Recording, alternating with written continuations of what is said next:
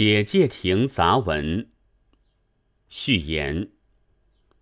近几年来，所谓杂文的产生比先前多，也比先前更受着攻击。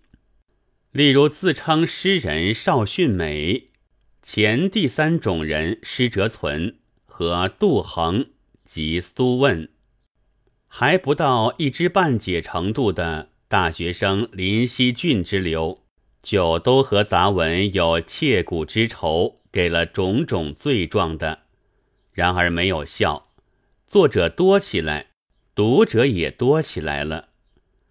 其实杂文也不是现在的新货色，是古已有之的。凡有文章，倘若分类，都有类可归。如果编年，那就只按做成的年月，不管文体。各种都加在一处，于是成了杂。分类有益于揣摩文章，编年有益于明白时事。倘要知人论事，是非看编年的文集不可的。现在新作的古人年谱的流行，即证明着已经有许多人醒悟了此中的消息。况且现在是多么切迫的时候，作者的任务是在对于有害的事物，立刻给予反响或抗争，是感应的神经，是攻守的手足。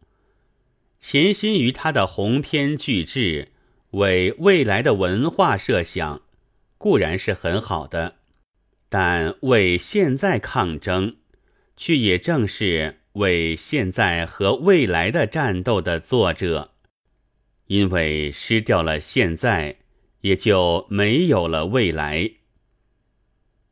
战斗一定有倾向，这就是少师杜林之流的大敌。其实他们所憎恶的是内容，虽然披了文艺的法衣，里面却包藏着死之说教者。和生存不能两立。这一本集子和花边文学，是我在去年一年中，在官民的明明暗暗、软软硬硬的围剿杂文的笔和刀下的结集。凡是写下来的，全在这里面。当然不敢说是诗史，其中有着时代的眉目。